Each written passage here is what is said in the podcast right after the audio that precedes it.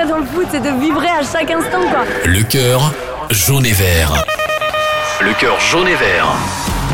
Bonjour à tous, c'est Julien. Vous écoutez le podcast Le cœur jaune et vert avec Alouette, la radio partenaire du FC Nantes. Le cœur jaune et vert, un podcast qui vous donne la parole, supporter du FC Nantes. Bonjour, je m'appelle Alexandre Brosseau, j'ai 40 ans, j'habite à Lyon et je suis supporter du FC Nantes, où que je sois. Nous allons faire donc connaissance avec Alexandre.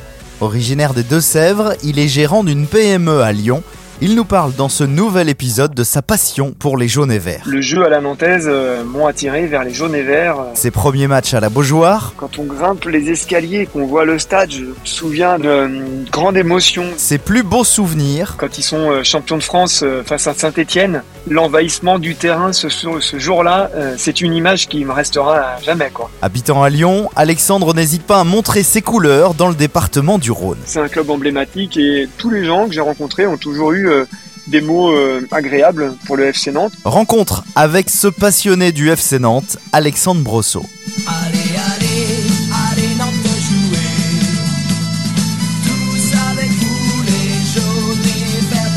Bonjour Alexandre. Bonjour Julien. Alors passionné, hein, supporter du FC Nantes. Euh, c'est venu comment cette passion Alexandre? Ah, ça a commencé tout jeune. depuis tout jeune, je suis footeux, je joue au foot et, et j'ai eu la chance de grandir dans les Deux-Sèvres et, euh, et ben donc les clubs euh, alentours, voilà, c'était le FC Nantes et, dès tout petit quand je jouais au foot, eh bien autour de moi, chacun, c'est l'âge où on, choisit un peu son club de cœur et et il y avait le FC Nantes, le l'AS Monaco faisait partie des clubs que j'aimais beaucoup aussi, mais la proximité géographique, le jeu à la nantaise m'ont attiré vers les jaunes et verts, voilà, dans les années 90 quand j'avais 8-10 ans. Euh, tu suivais les matchs comment? J'ai pas de souvenir très précis, mais euh, le journal, je me souviens regarder le journal, essayer de regarder un peu les classements ou les résultats. Et puis, euh, ben, on en parlait le, samedi ou le mercredi sur le bord des terrains avec, le, avec les copains. On écoutait un peu les adultes qui parlaient des résultats de la première division à l'époque. Et puis, ben, quand on est dans le nord de Sèvres, c'est vrai que Nantes n'est jamais qu'à une heure de route. Et voilà, c'est un club qui a beaucoup de succès euh, voilà, nord de Sèvres, Vendée, et, et donc j'en entendais beaucoup parler. Même s'il n'a pas de souvenir précis de son premier match à la Beaujoire, Alexandre se rappelle quand même de quelques détails avant le début de la rencontre, notamment pour se rendre au stade. Je devais avoir 17 euh, ans à peu près, 18 ans. Je me souviens un peu de l'expédition avec euh, voilà le copain qui avait le permis pour nous emmener jusqu'à Nantes. Je me souviens de surtout de l'ambiance euh, aux abords du stade. Voilà, il y avait toutes ces euh, cabanes à frites là, euh, de, qui nous servent à manger cette bonne odeur, voilà, de manger de fête, de, quelque chose de festif, de chaleureux. Et puis quand on grimpe les escaliers, qu'on voit le stade, je me souviens d'une grande émotion, d'une beaucoup de fierté d'être là et puis euh, un côté magique. Waouh, j'y suis. Euh, ce grand stade, le stade est grand, il est beau en plus euh, à Nantes. Et, je me souviens de ça. J'ai pas souvenir précis en revanche du ni du match ni du score. il me semble qu'on avait gagné parce que je me souviens qu'on avait un peu dévalé les tribunes sur un but mais j'ai pas une, ma mémoire n'est pas assez précise là-dessus. Et tu l'as dit, donc beaucoup d'émotions quand tu vois le, stade pour la, la, première fois. Ouais, exactement. Franchement, euh, et, ça me le fait encore, euh, ça me l'a fait souvent. Euh, j'ai eu la chance, voilà, aujourd'hui, j'habite à Lyon. Il y a un stade qui est exceptionnel à Lyon là depuis quelques années, mais j'ai été au Stade de France ou au Parc des Princes, dans d'autres stades. Et c'est vrai qu'à chaque fois qu'on rentre dans ces dans ces enceintes qui ont été euh, faites pour avoir autant de monde, à chaque fois ça me prend, ça me fait quelque chose. C'est c'est pas facile à, raconter en fait quand, quand ça vous prend euh, les tripes de voir euh, de voir tout ça et et puis ensuite de se dire que le terrain sur lequel il joue c'est à peu près à la même taille que celui sur lequel je joue le dimanche, mais ça fait pas du tout la même impression. Et, et j'avais tellement envie d'aller sur le terrain courir avec eux quoi. De mémoire de Nantais, on n'avait jamais connu ça. C'est une foule en liesse qui accueille ses favoris. Les Nantais prennent conscience qu'ils sont les maîtres du championnat. Merci les jeunes, merci. Alexandre, tes plus beaux souvenirs avec le FC Nantes? L'épopée de 95, j'étais peut-être un peu jeune pour bien me rendre compte. Je m'en suis plus euh, rendu compte après coup. En revanche, celle de 2001, quand ils sont champions de France face à Saint-Étienne, l'envahissement du terrain ce, jour-là, c'est une image qui me restera à jamais. Je, me souviens de, des derniers instants où si ma mémoire est bonne, il me semble que les supporters sont presque le long des lignes du terrain au moment où l'arbitre siffle, enfin le, le, les limites du terrain sont euh, données par les supporters qui attendent sur le côté, quoi. Ils sont sur la pelouse et dès que l'arbitre siffle, il y a un envahissement du stade. Wow, c'est incroyable, quoi. Les joueurs qui courent vite se, se mettent euh, tous ensemble au niveau de la sortie vers les vestiaires et il y a une célébration pendant des heures euh, dans le stade. C'est exceptionnel. Et quand on voit aujourd'hui dans les stades les sécurités qui sont mises, qu'on met des filets, etc. Mais ce qu'il y a eu à Nantes, je sais pas si ça sera possible encore aujourd'hui, mais bref, ça fait du bien de voir ça. Franchement, c'est incroyable.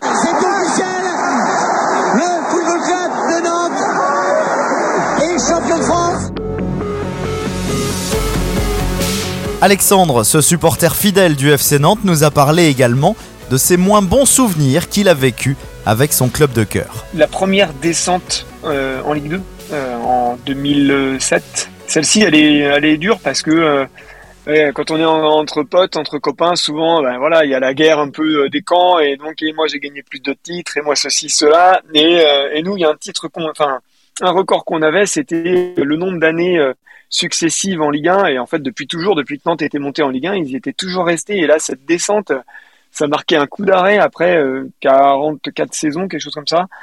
Euh, et c'est vrai que là, ça a été, ça a été dur à avaler, quoi. Et en plus, euh, bah, on s'imaginait pas que derrière, ça allait être une galère pendant des années encore. Et ça, ça a été vraiment, euh, ça a été vraiment dur parce que euh, bah, d'un seul coup, le, le, club passe, quand on est en Ligue 2, bah, malheureusement, dans les médias, on passe dans un certain anonymat. Et donc, bah oui, quand on veut suivre le club, après, bah, il faut chercher un peu plus, on en parle un peu moins. Et en plus, il y a eu les remontées, les redescentes. Ouais, ça, ça a été d'un point de vue supporter, ça a été compliqué. Puis dans les dans les souvenirs euh, douloureux, il y a plus récemment la disparition d'Emiliano Sala qui a marqué beaucoup de tous les Nantais, mais le football euh, euh, le football français même un peu plus en globalité, qui a été un moment très triste. Pour le coup, c'est pas un mauvais, ça c'est pas un pire souvenir, c'est un moment extrêmement triste. la disparition de quelqu'un qui est connu, qui était cher au club, c'est vraiment difficile.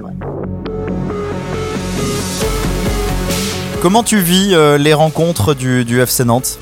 Si je regarde les matchs à, la maison, euh, je suis plutôt euh, plutôt calme, mais en revanche à chaque chaque occasion nette ou but, voilà, j'explose, je lève les bras et je vais je vais crier de, joie et je vais être très déçu quand il va y avoir un, un loupé. Et puis et puis au stade, ben voilà, encore un peu plus. Alors j'ai pas eu la chance d'aller voir un match euh, à la Beaujoire depuis de très nombreuses années. En revanche, j'essaie euh, souvent d'aller les voir quand ils jouent à Lyon. Donc, je suis obligé de me faire un peu plus discret, pour être honnête.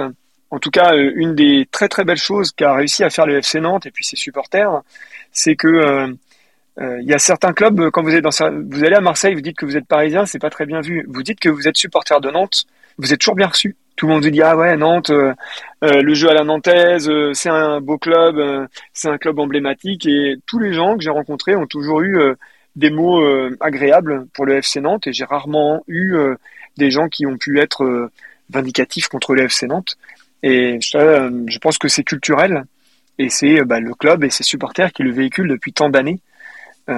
c'est chouette. Malgré les 646 km qui le séparent du FC Nantes, Alexandre suit toute l'actualité des jaunes et verts. J'ai l'habitude de dire autour de moi, il y en a qui sont fans des séries à la télé. Moi, les seules séries que, que je suis, c'est le championnat de France de foot et puis il y a un autre sport que je suis beaucoup, mais parce que euh, tous les week-ends, il y a un, nouvel épisode.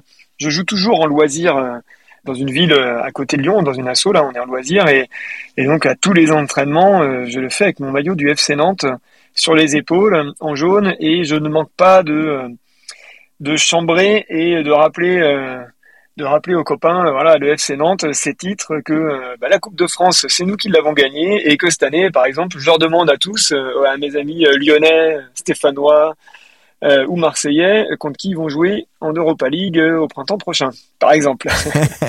et justement, comment tu vois ce 16e de finale de la Ligue Europa, là, en février prochain, donc face à la Juve? C'est extraordinaire pour le club de d'être en en Ligue Europa, euh, de jouer la Juventus de Turin, c'est vraiment chouette. Euh, franchement, il faut que les, les, joueurs en profitent un maximum parce que bah, dans une carrière, euh, les, meilleurs y auront droit souvent, mais pour les autres, ça sera peut-être pas si souvent que ça. Donc c'est génial. Je suis vraiment très très fier que le FC Nantes soit là, représenter la France et puis à, ce niveau de la compétition. Et puis bah, je me dis voilà, c'est un match aller-retour. ils sont capables de de les embêter pourquoi pas de les faire douter et même pourquoi pas de passer. On a, ça serait pas, euh, c'est déjà arrivé par le passé que euh, le petit poussé, euh, que voilà, fasse déjouer un plus gros. Alexandre est très fier de supporter le FC Nantes. Il n'hésite pas à montrer ses couleurs dans le département du Rhône. Pour la petite anecdote, bah, il, y a, il y a deux ans, à la disparition d'Emiliano Sala, on a fait euh, toute la fin de saison depuis euh, son terrible accident jusqu'à la fin du championnat où quand moi je jouais euh, en loisir à Lyon, eh bien à chaque match je mettais le le, le, maillot sur le bord du terrain là, sur les grillages autour, affiché en mémoire de lui. Et puis il se trouve que dans mon équipe on joue en jaune aussi. Et donc j'avais la chance d'être capitaine. Et donc on fait toujours le petit cri là de pour être poli au départ. Et donc pour euh, l'équipe d'en face il pipip et puis j'ai terminé toujours pour Nantes pipip et tous mes potes ont toujours répondu oui. Donc ça m'a toujours fait plaisir. Ils sont tous tombés dans le panneau. Et je continue de le faire.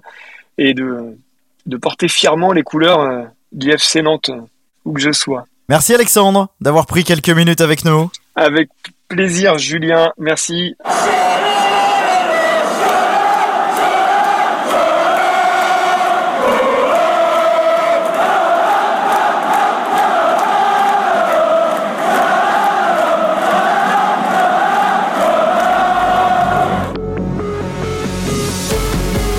Et merci à vous d'avoir écouté ce nouveau numéro du Cœur jaune et vert, un épisode réalisé avec Alouette, la radio partenaire du FC Nantes.